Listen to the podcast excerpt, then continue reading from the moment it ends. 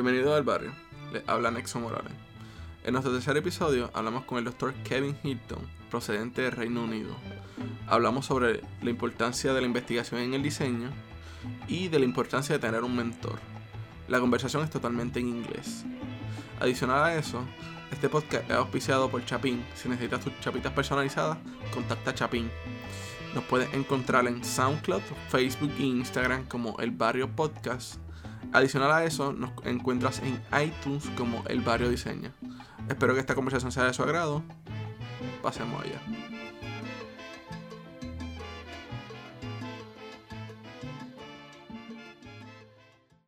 Bueno, hoy en, hoy en el barrio tenemos a- al doctor Kevin Hilton. La conversación va a ser en inglés. Este, yo no tengo el mejor inglés posible y él no tiene el mejor español.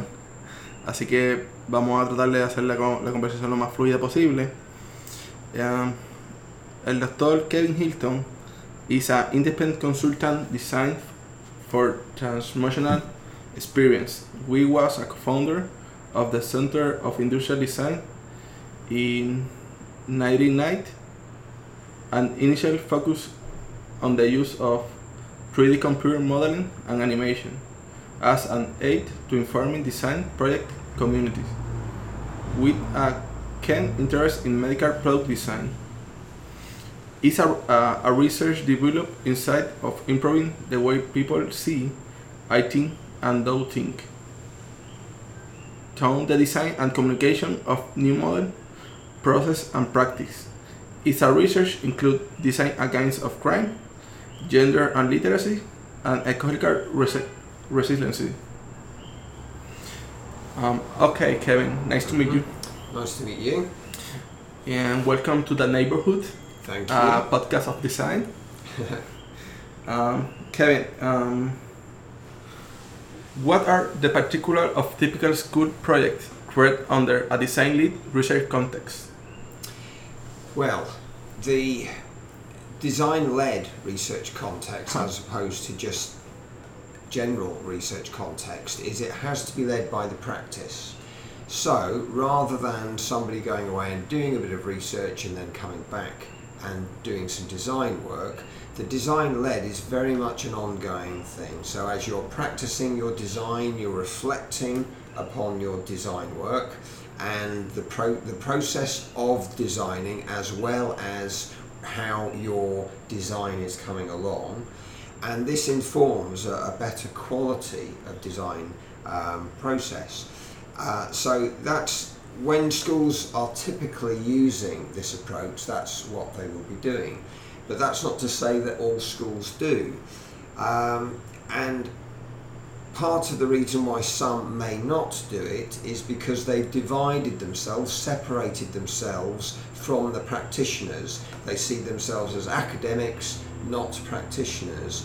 I believe, and certainly the way we worked in Northumbria, was that you need to bring in live project work to inform the uh, the learning process, so that you're actually more actively involved in design-led research. So the research itself is is not purely academic; it is practice-led. So you're working with practitioners and you are potentially working with user groups, you are doing research as you design, and to me, that is true design.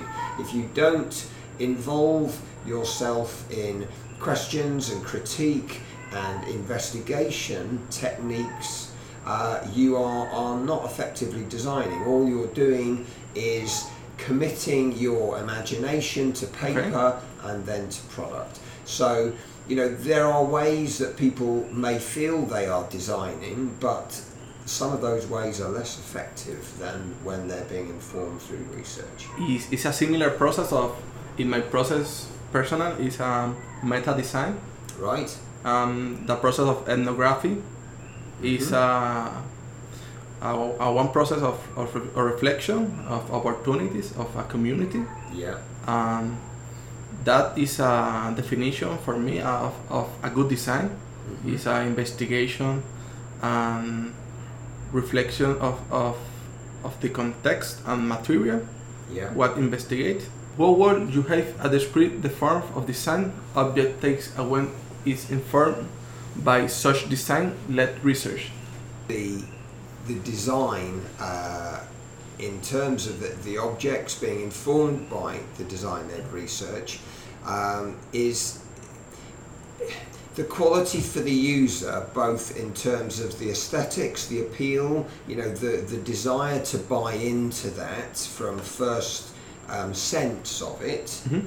um, through to the um, continued um, benefits and, and feeling of um, pleasure, I suppose, in using a product through the interface working correctly, the mechanics, um, you know, all of those elements for the form and the function need to be uh, an integrated solution that the people that buy into it feel uh, that yes, it's a good design. When it might look good but doesn't work particularly well, then the user is not going to be uh, feeling that that's a good design. And similarly, it might work well but not look particularly good, and they'll use it and then hide it in a cupboard. So you know, if the, if the form and the, the function elements aren't matched effectively, then that isn't good design. And the only way you can ensure that you get a good balance of the integration of those two and other aspects of what design is about um, is by ensuring that you've really researched what's required of the product or even the service or the experience um, by looking at what people want. But there is an extra difficulty here in that some people don't know what they want. Okay, so part of research practice, which involves the design led, is not just to go out and, and look for evidence of something from what people believe, but also to use prototypes to go and investigate what people hadn't thought of. So they, until they see it, they don't know. You know, so the process of research as part of design is to give people um, chosen users, as it were, test users, a chance to be part of that design process so that they can start to see things they wouldn't have imagined doing or holding or using before. So if, if you're not, as a company or, or as a, an education uh, institute, if you're not able to engage people who aren't part of your design team, into that process, then you are losing an opportunity. Uh, and, Yes. and the importance of, of empathy with the project and the people and, and process is uh, Yes, if you can get uh, to a point of empathy with your users, you are therefore going to uh, get better quality feedback from the way Okay. you communicate with them, um, the way you observe them. So, you know, your researcher techniques will be better if you are more empathic.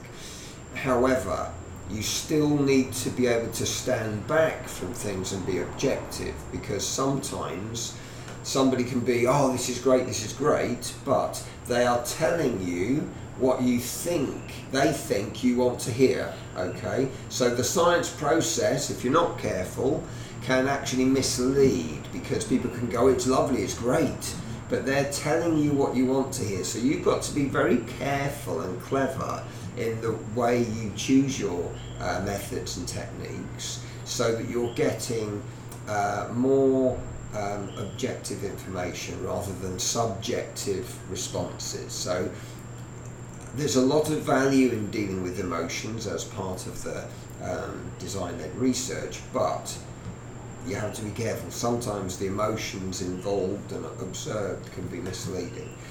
the most important process I think is listen listen at people You've got to be a good listener, yes. how will you found common characteristics with objects that were informed by design-led research Well, it, in a way of reiterating what I've already said, if something um, has uh, been part of the design uh, led research approach to designing, Mhm. then it's a much more integrated solution because it's used the, the, the practice of informing the design through the research um, in a way that uh, any things that may have been missed or, or gone wrong um, in a product where the research wasn't integrated into that Okay. should have been spotted earlier on in the process because through prototyping and through investigative um, interviews with, with users, you start to see the things that uh, you may have missed out if you were just purely doing it from imagination. Um, and you would, you would notice those things early on um, because the, the type of methods and where you use them in the design process vary. So there's a lot of stuff that you would do up front that you wouldn't be doing at the end because you've got to get that done first. And the, you know the design-led research is about getting those things in that design process at the right point. And critical um, in terms of review of the information that's coming through. Uh, for instance, if somebody was setting out just to prove that something was good, that's not good science. You should be looking to use methods that seek to prove it won't work. Because if you can do that and it still works, then you've got a much more of a, a strong solution. But if you do something to prove early on that it works, and then everyone's happy and you go and, do, and then it fails later, it's because you've gone out looking for proof rather than looking for evidence that it could fail. Um, companies like uh, IDEO say, um, you know, uh, fail early to succeed sooner. That's not maybe quite the right phrase, but the whole point there is you've got to be critical in your design process in order to ensure that all the potential for failure is sorted out in the early days where it's cheaper to do that. It's much more expensive to fail later on. So that's where you're, through that critical design, it is where you're using your design led research to ensure that you get better solutions, the integration of the form and the function, and, and then you notice, hopefully, that the thing all the um, the design-led products and services have in common is a much higher quality of solution. Uh, who, who defined the, the time of, of that process of investigation to is a cost cost effective in with the, the, the client uh, and the process uh, Who, the, who defines it? Exactly. Um, that can vary depending on, on who sees themselves as the leader of a project. So, for instance, from my experience in Mhm. working with industry, sometimes it's the industry themselves that see themselves as the leader, and that's generally when the designer or design team are part of a much bigger team. So, for instance, when I worked with companies like Medtronics in the US, um, my the design team I was part of were only a small group um, of others linked into the project. There was IBM involved. There was you know various other uh, companies, staff involved in the massive project team, project community, really you would call it. Um, so the designers couldn't say they were the leader of that project because it was bigger than what they were being um, pa- paid or tasked to do. Okay. However, there are other companies who uh, are much smaller and they need the whole service, the design management, everything done by the design team, and they would say the designer is the, the person who takes the lead. So it can vary. Um, but provided in the bigger team, the design community, that what the designer has to say about design-led research informing better quality solutions, Mhm. as long as that is taken on board and respected, you should still end up with um, a solution that is effective. But when it's not listened to, that is when, you know, despite what the research is that the designers do, the solution itself could be impacted negatively by others in the community if they're not integrated in into that design process. Okay. Yeah. So you know you can't you can't say as long as you know we do X, Y, and Z, the th- the um, solution will be perfect every time because it's design is a complex process. Um, you know, it's yeah, it's, it's a, a very hard process. Uh, uh, at at what moment have you released that research and design methods get tangled? Um, well, I would say that the for the designer to get a sense that things are getting tangled is that actually they're not managing the process and practice effectively uh, because they they need to choose the right methods, the appropriate mm-hmm. methods mm-hmm. to what has been done. And provided you've got the resource to carry those methods out, then everything should go fine. But if you haven't got a big enough user group or you haven't got the kit to record things that you need to record, then you're going to get a sense that these methods aren't working effectively. So, you know, for instance, if you don't have the resources and the kit to carry out a certain method, then you've chosen the wrong method to begin with, yeah, you know? Um, so, provided you are rational in your choice of, of things that you are doing, then you shouldn't get um, a sense of um, things getting tangled. However, the next part of, of the question, See, uh, and when, and they and when they work against each other, hmm. when they bring result.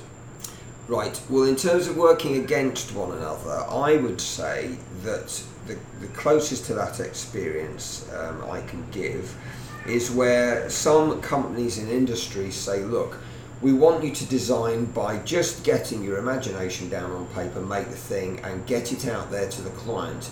We haven't got time um, for doing the uh, research, or we haven't even got the budget for doing the research. Now, really, that's bad management. Uh, because when they budget for a project, they need to budget for all of the design process to give the correct solution. But there are some people out there who will feel, well, if we budgeted for that, people wouldn't come to us. So we do sort of cut rate design where it's basically quick solutions and out.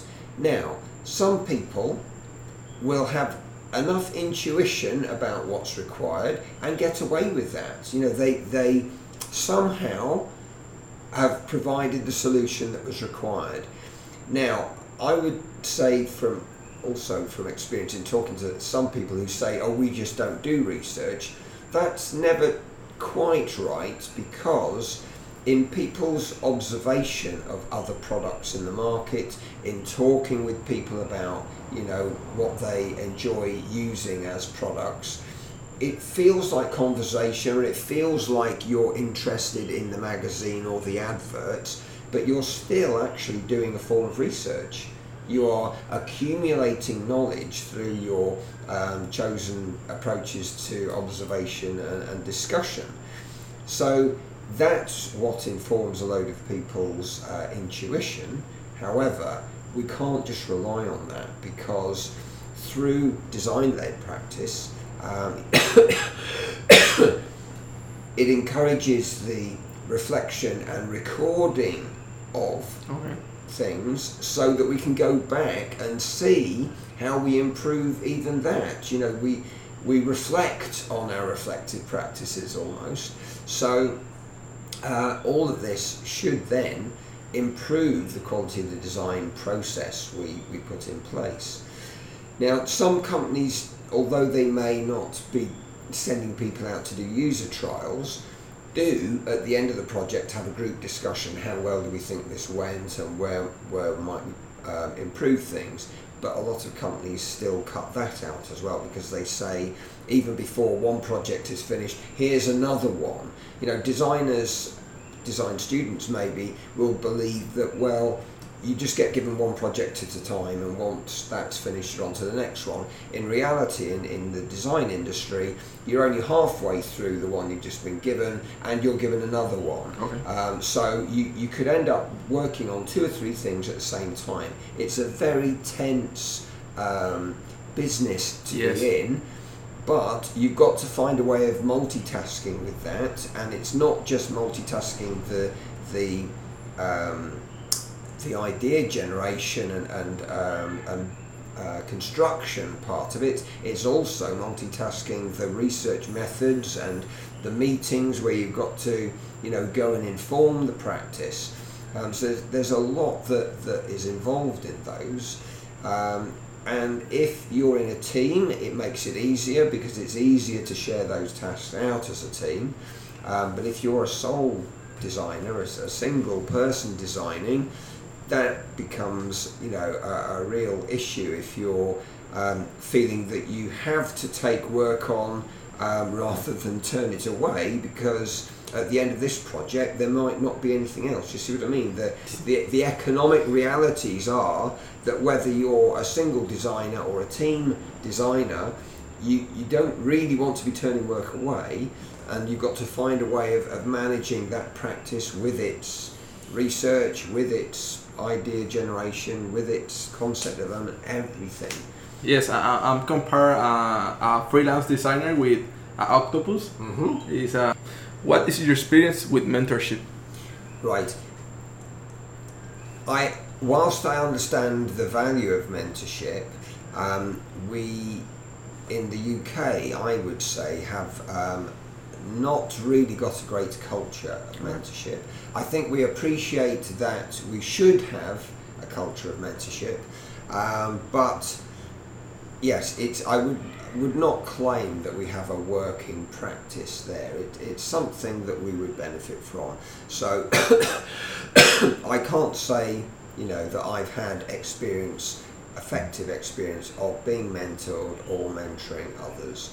Um, in, in design, but mm-hmm. I have mentored in other subjects, so I appreciate what mentoring uh, involves. Uh, so, yes, um, neither in industry nor in, in academia is there a great sense of. Uh, uh, for you, is what what the importance of mentorship in design? Um, design junior, um, I want design chief. What, what is the importance of, of that mentorship in that case? I, I would say the importance of mentorship is to impart the wisdom from the, the years of experience of the mentor to the okay. mentee. Um, it's also got a, an emotional value for the mentee in knowing that the mentor can address questions that have occurred to them. Um, so, you know, to know that there is somebody there who they can turn to for advice um, and that it's a regular thing. It's not just somebody that they might bump into. It's a proper ongoing mentorship. Uh, that's you know that is an effective uh, relationship to sort of speed up the designer's development. Okay. Um, who was your relationship with your mentor? Um, well, as I say, I, I don't have a, a great um, uh, sort of memory of being mentored, the closest to it would have been supervised. Okay. So when I went from undergraduate on to postgraduate and I was doing my doctorate, I had my principal supervisor, and that's that's as close as I would say, um, you know, coming to uh, mentorship. But the difference between supervision and mentorship is the supervision is is very much uh, more about um, focusing on the, the student's development and, and, saying you know you need to do this and you need to do that um, and then sort of checking how the um, the uh, the process of development is going on whereas with mentoring there's maybe a greater sense of this is how I do things. You know, look at how I do it okay. as an example. So through uh, the mentor's practice, they are um, setting a, a, an example, really. Um, I'm not saying all mentors uh, work that way, but you know, in terms of supervision, it wouldn't necessarily be appropriate to show how the other person, that the mentor, does things because they did a different project. the project for a, a doctoral uh, project is very much the the um, well the ownership is is that student. So you know you, you've got to focus in the supervision um, way on what the student requires. But when it's a designer and it's it's uh, a mentoring thing, then the relationship is different. You know, it's it's about sharing and, and saying, you know, this is how I've done things. And so, for instance, the closest I would say for me mentoring would have been when I was helping set up um, the Centre for Design Research. Uh, well, initially it was the Centre for Industrial Design. Um, I was enabling people to learn quicker how to use the CAD packages because they were very new. The 3D CAD they were only they'd only just come in in the early 90s, and I was helping people develop their skills with that. Um, so that that was you know helping colleagues. Um, so you know that was a nurturing uh, process, a mentoring process. Okay. One, one question of uh, out out of, of there is Yeah. what do you think of, of design in, in Puerto Rico, and what you think of education of design that in here? Right. From what I've seen um, in going into the university and looking at what's um, in the exhibitions and um, on the walls and stuff, I I would say that having visited other universities on the planet, Okay. that there's a lot of consistency with what is happening elsewhere. Um, the um, the work, you know, will always be limited by resources. So depending on how good the workshops are, how good um, the um, the practices are that use those workshops, will show in terms of the prototyping, which should show in terms of how you've informed your design, and then the you know the products in the shops, um, they they should reflect you know what what has happened there. Although I do understand that uh, a lot of the design work in Puerto Rico is not getting as far as manufacture because you're not allowed to use um, people outside of Puerto Rico to manufacture. I learned that today, um, which I just find a crazy limitation um, because certainly you know in England um, a lot of stuff um, gets manufactured abroad. Okay. Um, although you know we do manufacture things in England or, or uh, It's a, it's a different culture of design. Um, Hmm. But I, I think that the importance of in the academy, the, the research class of design, no Right. no no exist in that moment. That class of research no no exist. Sorry, you're saying you, you don't get research assistants in your Yes. uh, your Uh, design process. In, in the process, um, in your education, auto education, Right, no no research process right, in the academy of university. right.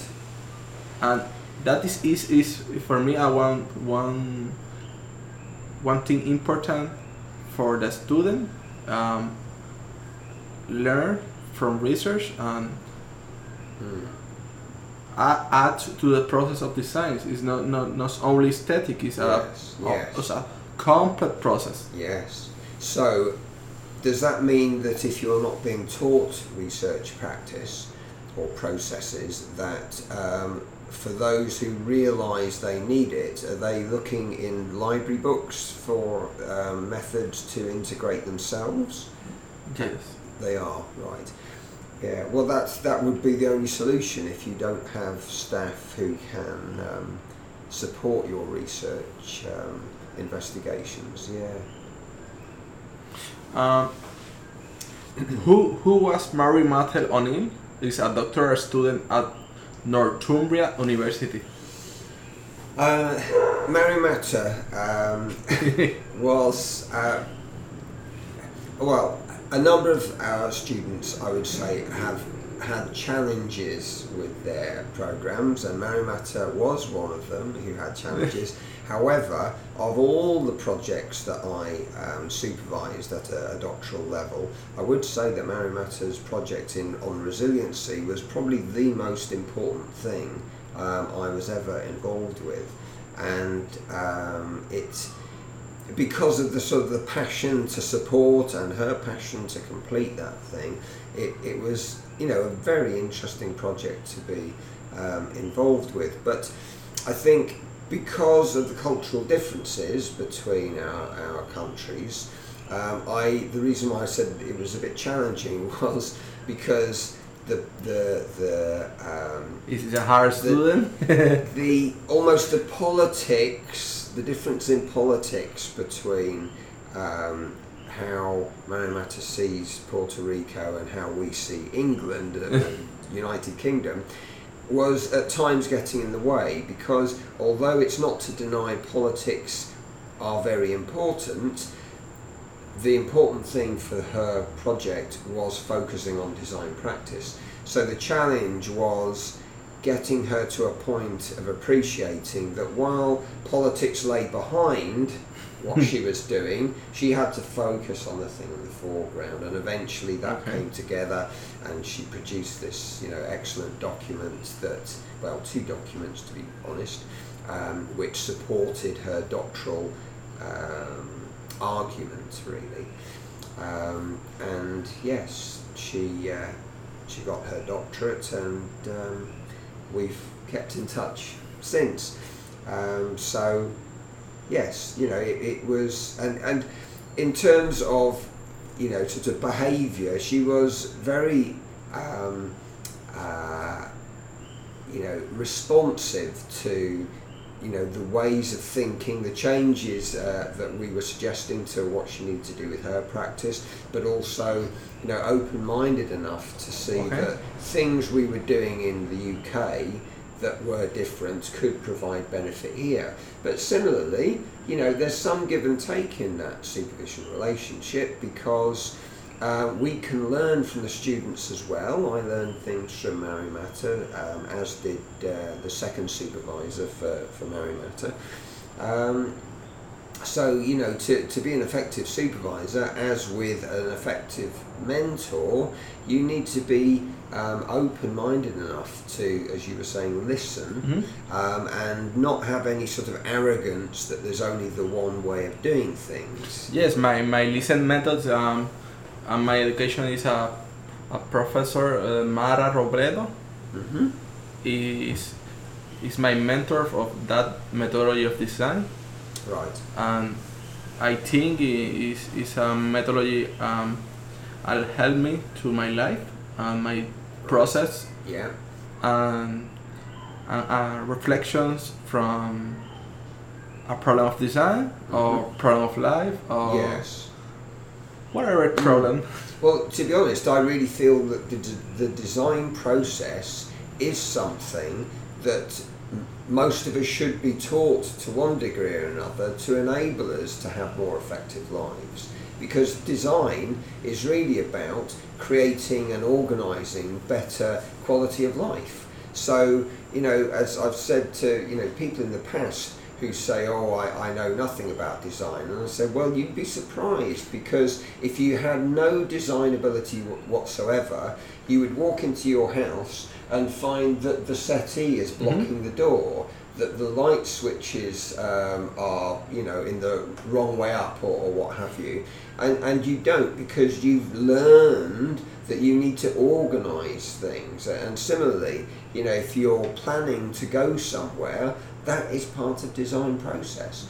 Um, so Yes, it's, it's, a, it's a complex structure of, of, of process and, yeah. and then final with that product or, or solution or problem.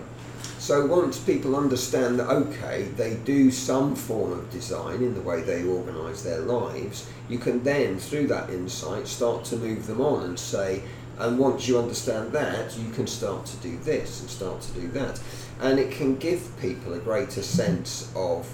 Um, uh, empowerment really that you know okay maybe I can solve some of these problems or um, some of these discomforts in my life um, so I, I really feel design is, is so core to um, helping improve the, the conditions of our lives Ok, Dr. Hilton, um, thank you for visiting El Barrio, el podcast de diseño aquí en Puerto Rico. Um, nice to meet you. and you